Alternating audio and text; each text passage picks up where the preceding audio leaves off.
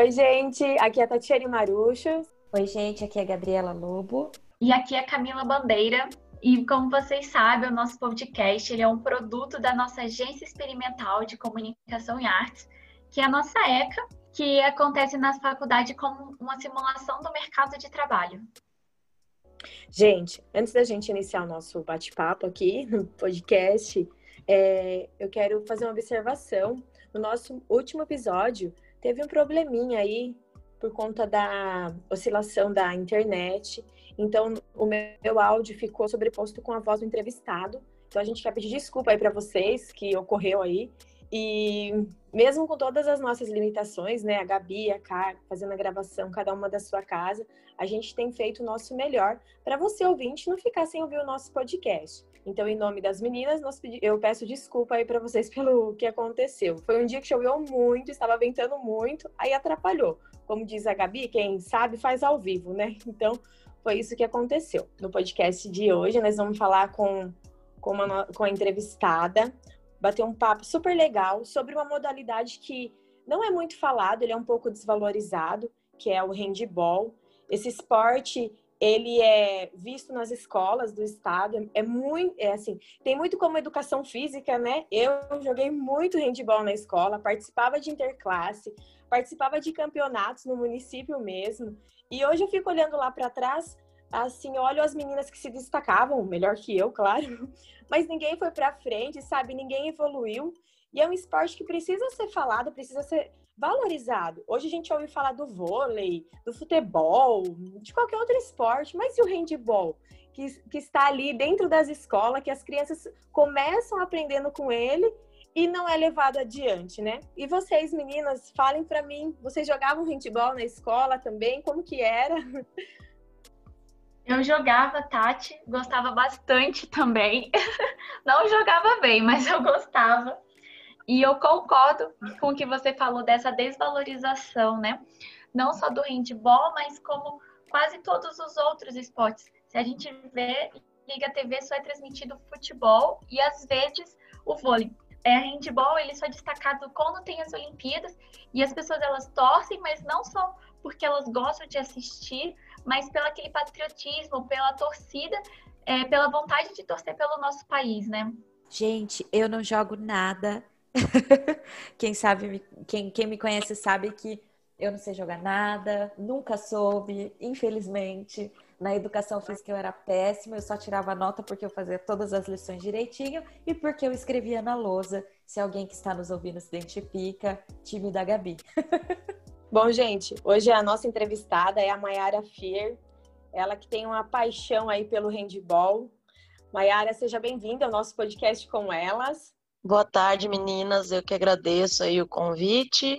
Como eu sempre falo aí nas lives, entrevistas que eu participo, para mim é sempre um prazer poder falar dessa modalidade que eu amo tanto, né? Poder divulgar a modalidade e parabéns aí por esse trabalho de vocês aí e agradecer por também estar ajudando a, a fazer a divulgação desse esporte que é tão praticado nas escolas, né?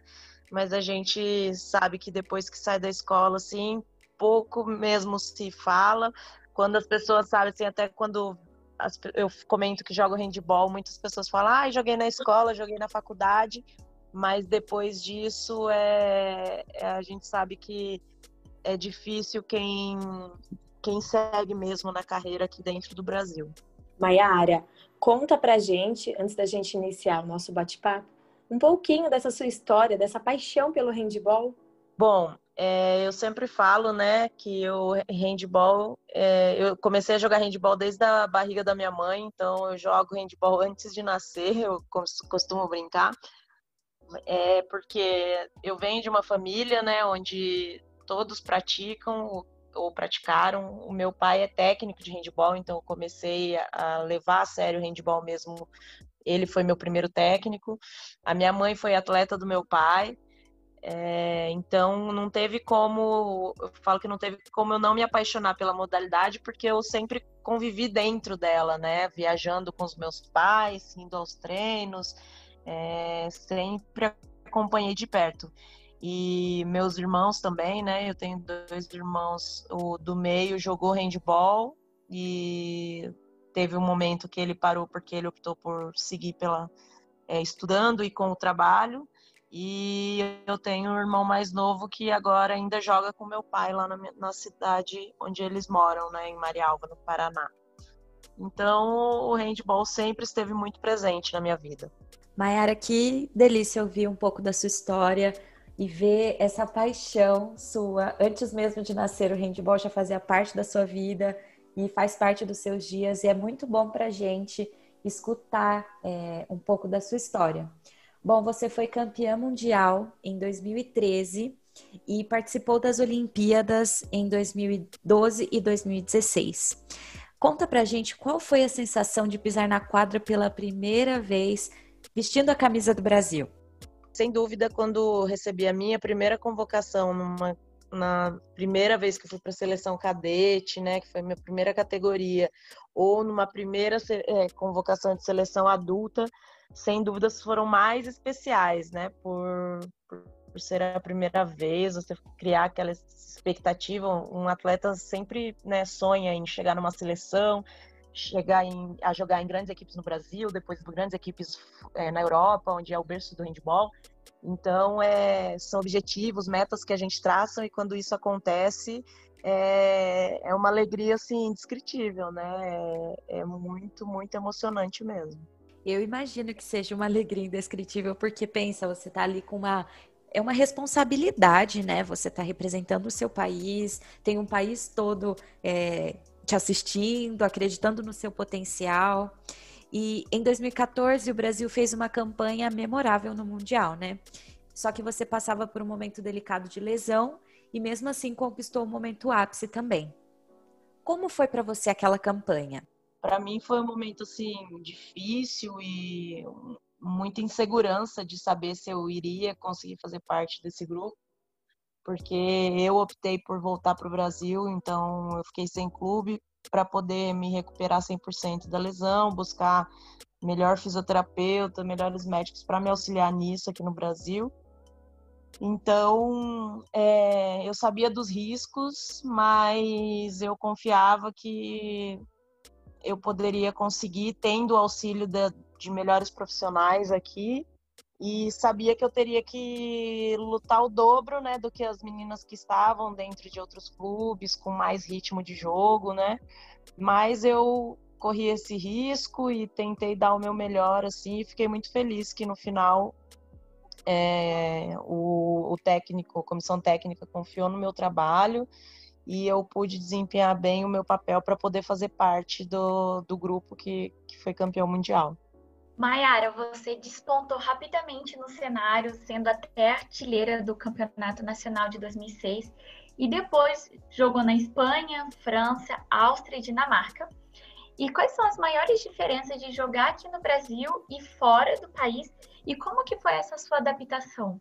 Bom, a diferença é que lá na Europa, hoje é, existem muitos clubes, então você faz muito mais jogos, né, para ter um ritmo de jogo assim é muito melhor. E aqui no Brasil, cada, cada ano está mais difícil, assim, as equipes dependerem muito de prefeitura, isso é complicado. Então, muitas equipes acabaram, muitas equipes sem o apoio necessário, né, para poder se manter. É, então, essa é a diferença maior, porque lá você joga o ano inteiro jogos muito competitivos, de é, às vezes você chega a jogar duas vezes na semana, então isso te traz uma bagagem, um ritmo de jogo muito grande, né? E, e é um momento que a gente vive assim, um momento delicado aqui no Brasil. Então, é, falta de, de verba, e a gente tenta lutar, assim, mas eu, eu tenho muita esperança que, que isso vai começar a mudar. É, os atletas, técnicos, clubes, amantes do handball têm se unido bastante para criar novas estratégias para tentar melhorar o, o handball no país. É, agora está um pouco meio parado as coisas por conta da pandemia, mas eu, eu acredito assim que a partir quando tudo isso passar, assim, a gente pode conseguir começar a construir coisas grandes para o handball aqui dentro do Brasil. no início do podcast nós comentamos como que o handball não é valorizado. E eu queria saber para você, Mayara, o que falta então para ele ser valorizado e como que você vê o fato do Brasil voltar, a ter esse destaque? Bom, é, acho que tem duas coisas assim que são mais importantes para falar que o, que o handball não é tão valorizado. Talvez três, né? Uma que assim a cultura do brasileiro é a cultura do futebol, né? Então, isso a gente não tem nem como disputar. O, o futebol é o número um no Brasil e, e, é disparado, assim, não tem nem comparação com outros esportes. Eu costumo falar até que o, o futebol já não é nem mais considerado como esporte. Para mim, é um, é um produto né, de, é, de marcas, de, de mídia. É, é muito dinheiro, assim, não tem nem como comparar. Mas mesmo assim, o handball ainda está muito atrás assim do que o vôlei, o basquete hoje tem dentro, né, de, de mídia de conseguir patrocínios. É, outra coisa que é muito que a gente precisa melhorar assim é a, essa organização dentro das nossas confederações e federa da nossa confederação e federações, né? É, eu acho que isso atrapalha um pouco também. A gente precisa ter uma coisa mais organizada para conseguir, né, usar o handball assim como um produto mesmo, vender um produto para as mídias, para conseguir colaboradores para o esporte, porque é isso, as pessoas buscam é, para a gente poder conseguir ter espaço na mídia, para conseguir patrocinadores, a gente precisa dar resultados, precisa ter é, competições organizadas. Então, para que isso aconteça, a gente precisa se organizar melhor, assim, é, nós mesmos dentro da nossa modalidade para conseguir, como se fosse vender esse produto, né? E outra coisa que eu acho que influencia muito, que é o que eu falo assim, que eu comparo com o handball na Europa. É muito difícil, porque aqui as equipes dependem muito de prefeitura. Então, cada ano você não sabe como vai ser. É, você depender de prefeitura é isso. Todo ano é uma uma incógnita, né? Não saber se vai, se a prefeitura vai conseguir manter isso e que é a diferença lá na Europa, que os clubes não dependem de prefeitura, eles geralmente são clubes particulares ou dependem de patrocínios de grandes empresas ou pequenas empresas que vão se juntando e que, e que gostam da modalidade e apoiam e, e tentam investir nisso. E aí isso falta um pouco no Brasil, né? Por a gente, a maioria dos clubes dependerem muito de prefeitura, isso acaba atrapalhando um pouco. E então eu acho que a gente precisa se organizar e como eu falei anteriormente, né? Eu acho que isso já vem acontecendo, está começando a acontecer e tem tudo para para ajudar a alavancar um pouco mais o esporte aqui no Brasil e a nível de seleção também é isso, sim. A gente passa por um momento de transição onde algumas jogadoras mais velhas saíram, entraram muitas jogadoras novas.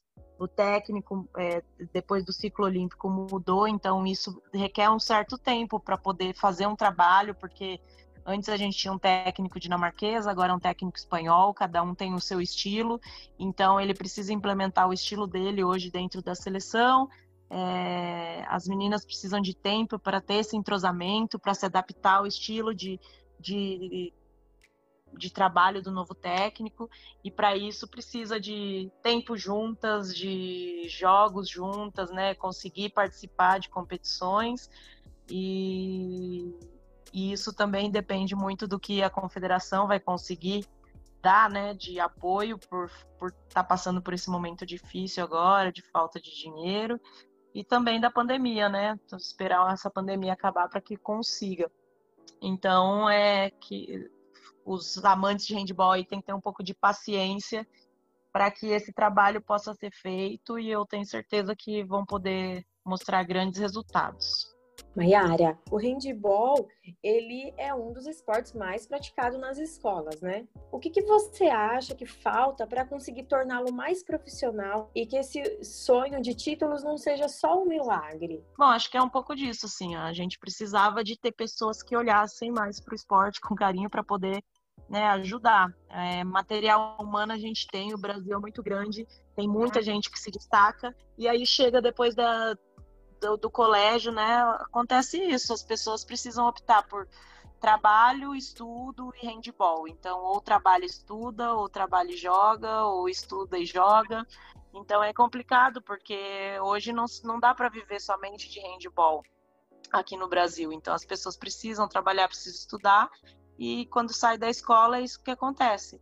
Então, o handball precisa ser olhado com mais carinho, mais valorizado, para que a gente consiga, para que as pessoas, quando saírem da escola, possam né, viver um pouco mais somente do esporte, porque que, né, quando eu fui jogar na Europa, as pessoas que jogam na Europa hoje vivem só de handball, você não tem tempo de fazer outra coisa.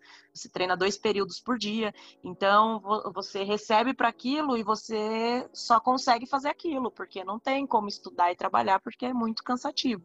Aqui no Brasil já é outra realidade, né? As pessoas precisam ter esse tempo para poder conciliar com o handball, porque não dá para sobreviver somente de handball. Então, depende, como eu falo, depender de prefeitura é complicado. É, os clubes também hoje não têm tanto apoio assim para poder dar um salário legal, dar condições legais para as pessoas viverem somente disso. Então, para que a, aconteça de das pessoas continuarem praticando a modalidade pós, pós sair da escola, né? Teria que ser isso, ter melhores condições dentro dos clubes para poder é, dar esse auxílio para os atletas. É, Mayara, infelizmente é uma, é uma pena, né, que a prefeitura não olhe assim para os alunos, para os jovens que iniciam com esse esporte dentro da escola e que e eles não levam adiante, né? Então fica mais difícil mesmo. É, eu fico na torcida aqui por esse esporte que eu foi o único aí que eu joguei um tempo na escola e como disse eu gostava muito e espero que venha melhorar aí essa modalidade para vocês, né? Até porque vocês passam pelo mesma, pelos mesmos desafios, dificuldade que os outros esportes, como futebol, vôlei, qualquer um outro. Não é fácil, é uma carreira difícil, precisa de um patrocínio, precisa de alguém estar tá ali com vocês, né? Então eu fico na torcida. O nosso podcast chega agora no final. Quero agradecer a você pela sua participação, por disponibilizar o seu tempo para falar um pouquinho dessa modalidade que é importante para você, para muitos ouvintes, né, para as pessoas aí. E obrigada. Eu que agradeço o convite mais uma vez. Foi muito legal o bate-papo com vocês. Para mim, como eu falo, é sempre um prazer, né, poder estar tá divulgando a modalidade aqui e pedir para a galera aí que acompanhe, né, prestigiem quando tiver aí na as competições. Agora, é, por conta da pandemia, vão acontecer as competições aqui, que nem eu pelo Clube Pinheiros, a gente vai jogar Paulista e Liga Nacional esse ano, então vamos fazer naquele formato bolha para que testem os atletas, todo mundo fique reunido, concentrado dentro de um mesmo lugar, sem sair durante o, a competição, para que não tenha nenhum problema, né? Então, provavelmente pode ser que tenha é, transmissões aí via internet. Então, conto com, com a co colaboração da galera aí para para divulgar, para poder é, prestigiar, né, para a gente mostrar que o pessoal tem interesse em ver handball na TV, ver handball né, na, na, na internet. E obrigada e muito sucesso aí para vocês no, nesse programa de vocês. Olha, pode deixar que nós vamos assistir, viu? Estaremos na torcida. E antes da gente finalizar também, fale pra gente a sua rede social, para as pessoas acompanhar o seu trabalho. É, o Facebook hoje eu quase não entro, vou, vou, confessar que é uma, uma rede social que eu deixei um pouco de lado, mas para quem quiser me acompanhar, eu sempre estou pelo Instagram, então meu Instagram é my_fear, my com Y, que quiserem saber, eu estou sempre lá à disposição para responder, para interagir. E é mais o. Eu brinco um pouco no TikTok às vezes também, que é o mesmo que o Instagram, MyFear, mas no Instagram eu estou sempre presente. Gente, nosso podcast está chegando ao fim. Quero deixar aqui o nosso Instagram da equipe com elas, arroba equipe com elas. O meu é arroba Tati Marucho, o da K é arroba Camila C. Bandeira e o da Gabi, arroba logogab. E claro, o da nossa faculdade, arroba expresso FCAD. Até o próximo episódio com elas.